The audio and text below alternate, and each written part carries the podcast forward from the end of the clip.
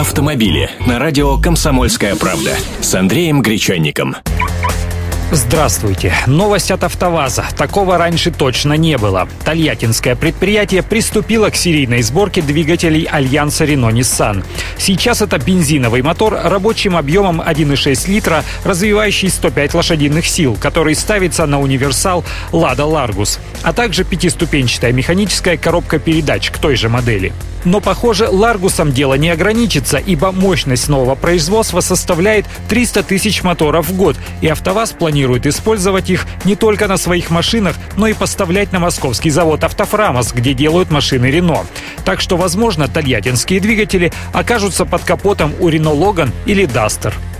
Появлением мотора местного производства локализация «Лады Ларгус» вырастет до 72%, то есть модель на 72% будет состоять из комплектующих российского производства, хотя на деле это универсал «Логан», то есть иномарка.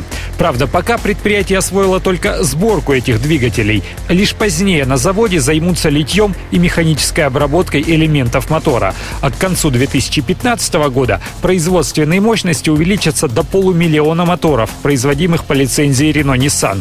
Помимо двигателей объемом 1,6 литра, на предприятии наладят выпуск и других силовых агрегатов для франко-японского альянса. И для моделей под брендом «Лада», естественно. Да-да-да, предполагаю ваш скепсис по поводу надежности этих силовых агрегатов. На предприятии утверждают, что в производстве применена система качества, обеспечивающая соответствие продукции международным стандартам. В нее входит тестирование каждого собранного двигателя в разных режимах на специальном стенде. Поглядим.